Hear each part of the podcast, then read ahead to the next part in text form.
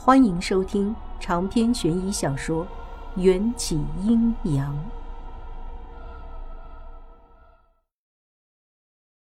母蛇的眼泪让我确信，这个地方的危险指数可能足以让我们全军覆没。快让龙虾仔上来！我不再浪费时间，用力拽住那根捆在龙虾仔腰上的绳子，使劲往上拉。龙虾仔毫无准备，他刚挖出一块金子，被我用力一扯，手中的金子啪一声掉进翻滚的岩浆中。瘦高个儿一声沮丧的哀嚎，转身对着我就是一巴掌，打得我昏头转向。死女人，你疯了！掉了的那块金子是最大的。说罢，他又要打第二下，我被打得昏头转向的，脸上火辣辣的。也是恼火了，摸出一张符咒，对准他的脑袋拍下去。都给我住手！毛胡子横在我和瘦高个中间，同时握住了我们高举着准备攻击对方的手臂。我被打得眼泪都要飙出来了，这辈子还没受过这种屈辱。那瘦高个儿连女人都打，绝不是个好货色，估计和被蛇咬死的胖子是一路人。尹夫人，你干嘛妨碍我们？看毛胡子的脸色，也是憋了一肚子气，碍于迎战的面子，才压下怒火，比较客气的和我说话。我狠狠地瞪了那个瘦高个一眼。我有预感，这里不安全，我们要尽快离开。有什么危险？毛胡子警惕起来。对呀，究竟是什么危险呢？可惜我听不懂蛇精的话，山洞里也没有泥巴让我吃下去说鬼话。被毛胡子这么一问，还真是哑口无言。等了我几秒，毛胡子松开手，阴沉着脸警告我：“别瞎胡闹！殷先生那么久没回来，恐怕凶多吉少，惹毛了我这帮兄弟，谁也帮不了你。”我憋屈地退到一边，心想着。他们不领情，我干嘛一头热？还不如我自己脚底抹油，走为上策。木牌上的两条蛇精也支持我的想法，小脑袋像敲打键盘一样，轻轻点在我的手指上，说不出的可爱。我握紧了拳头，看着毛胡子他们一个个的眼睛里只有黄金的模样，叹了口气，准备离开。就在这时。吊在绳子上的龙虾仔忽然发出一连串惊惧的尖叫，毛胡子探头往崖下一看，顿时变了脸色，快速交替手势，把系着龙虾仔的绳子拼命往回拉。瘦高个儿在一旁大喊：“龙虾仔，敢把金子掉了，看我不揍脱你一层皮！”这句话换作平常，龙虾仔应该会发出一个讨好的鼻音，然后点点脑袋。但现在，龙虾仔却好像什么都听不见似的，只会发出撕心裂肺的尖叫。我一颗心提到了嗓子眼儿，本想逃离的脚步一步都没办法跨出去。龙虾仔到底发生了什么事？我来拉龙虾仔，你们全都快跑！毛胡子扯着大嗓门吼道。其他人不舍得看了崖下一眼，都神色惊慌地往回奔跑。那种贪婪的眼神，绝对不是在担心龙虾仔，而是在担心龙虾仔怀里的黄金。我看见悬崖下溢出的金光迅速的增亮，把整个洞穴都照耀的光芒万丈。下一刻，我才反应过来，天哪，这是地下熔岩上升的结果，熔岩很快就要喷发了。一个冰凉的东西缠住我的腰身。用力拖着我向前移动，我知道这是木牌里的蛇精母子发现危险靠近，他们想要竭力救我。我也疯了似的往回跑，跑了没两步，身后再次传来了龙虾仔尖利的哭叫，那是一个包含了害怕、无助、痛苦、绝望的声音。我不由得回头去看。只见毛胡子抱着半只脚被熔岩烧焦的龙虾仔，朝着我奋力奔跑。一切发生的太快了，毛胡子只顾带着龙虾仔逃跑，却忘了解开他腰上的绳子。绳子挂在一块突出的岩石上，打了个死结儿，能够承受五百公斤的力量，是毛胡子无论如何都挣不断的。一旦拉扯到绳子的极限，毛胡子和龙虾仔一定会被绳子反扯的力道摔倒在地上。而岩浆已经向我们蔓延，稍有停顿就会将他们吞没。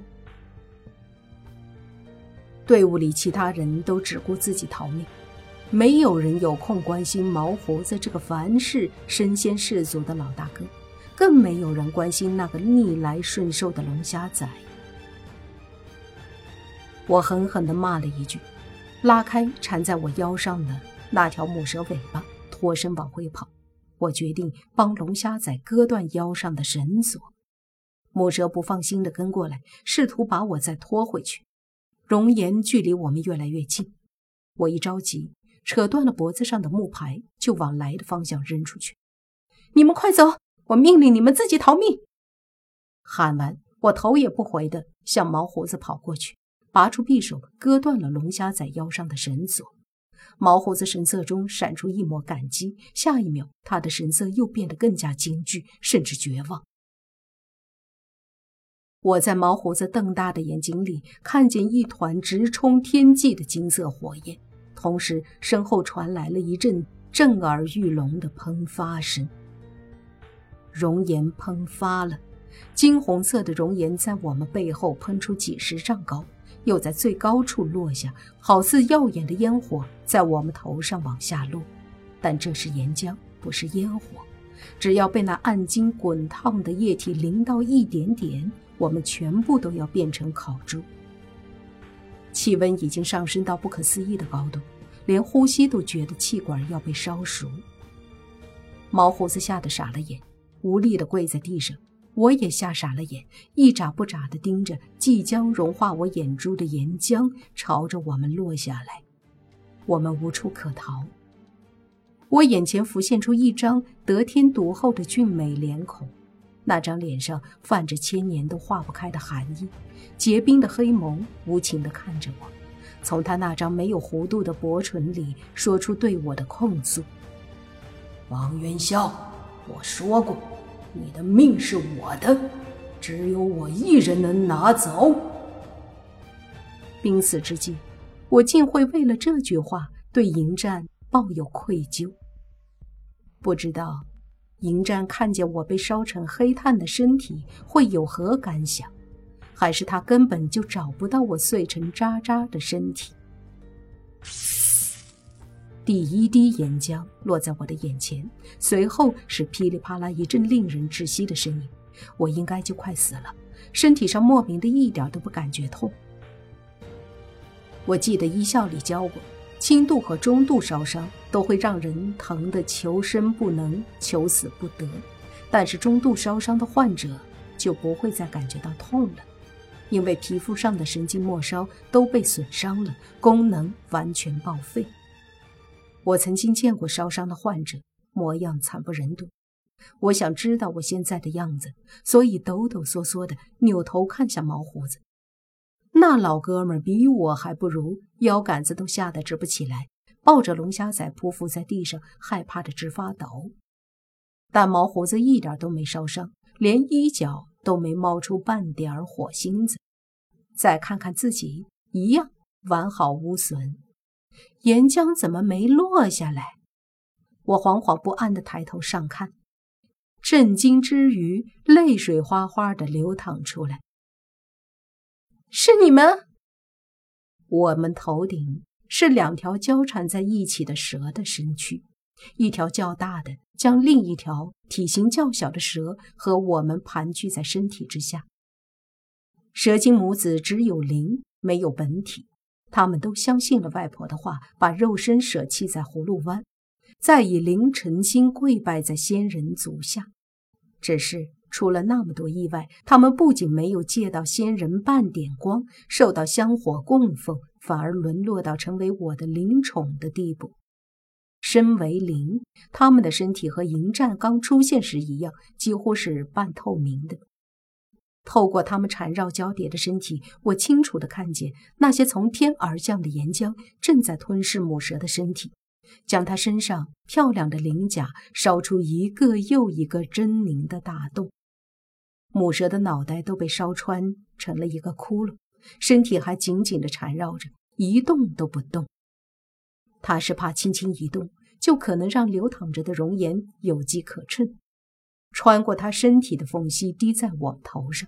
而那条小蛇作为第二层保护，盘在我们头顶，嘤嘤地抽泣着，仿佛早就知道母蛇这么做的结局。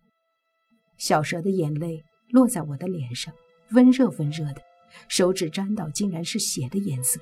小蛇为母亲流下了血泪。地岩喷射的快，消失的也快，滚烫的岩浆好似潮汐潮涨，顷刻退到悬崖之下。母蛇这才有了动静，几不可闻地从它紧紧咬住的牙关里吐出一口气，残缺身体宛若凋零的落叶倒在地上。我内心震动了，如鲠在喉，哭不出也吼不出。眼前的一幕，我终身都不会遗忘。我后悔了，如果从一开始我就坚决相信蛇精母子对我的指引，选择另一条路。就不会让母蛇为了救我变得千疮百孔。世间没有后悔药，母蛇最终也没能再撑起脑袋。它趴在地上，半睁着眼睛看着我和他的孩子，猩红的杏子也被烧去了半条。想要吐舌头，嘴巴张开，一抹鲜红的液体就从嘴角滴落。母蛇的血流到地上，绽开了一朵朵泛着金光的红色小花。小蛇游过去，用脖子轻柔地卷起母蛇的脖子，凄绝地交缠在一起。小蛇不断落泪，让地上的红展开波动。我跪在地上，不敢去看他们的眼睛。我辜负了他们，害了他们，如今还要让他们生离死别。母蛇用尽最后的力气，伸出那条残缺不全的杏子，在小蛇湿润的眼眶处舔了舔。安静地合上眼睛。小蛇知道母亲的灵已经消失了，拖着疲惫的身躯游进我的怀里，缠绕在我的脖子上看着，与我一同看着母蛇的身体化作晶莹的光束在眼前散去。从前，小蛇是极度怕生的。就算喜欢我，也不敢探出脑袋触碰，只会羞涩地躲在木牌里偷看我。但是他现在把整副身体都缠绕在我身上，只需一用力就能轻易折断我的脖子。杀人偿命，欠债还钱。如果被这条小蛇掐死，我认了。谁叫我害死了他的母亲？可下一秒，小蛇的举动，将我内心的后悔和遗憾推到了顶峰。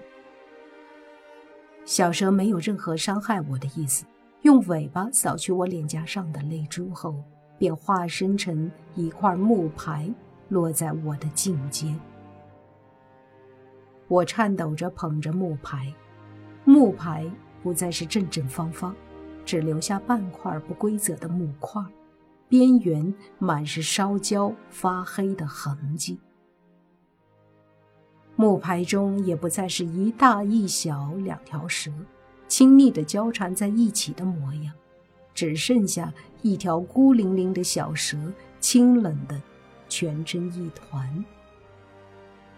小蛇没有报复我，我能清楚感受到他的心里半点的恨意都没有，只有无限的孤寂。和悲伤。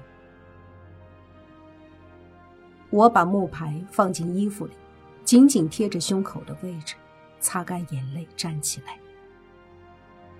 毛胡子也从地上站起来，他的脚还在发抖，膝盖直不起来。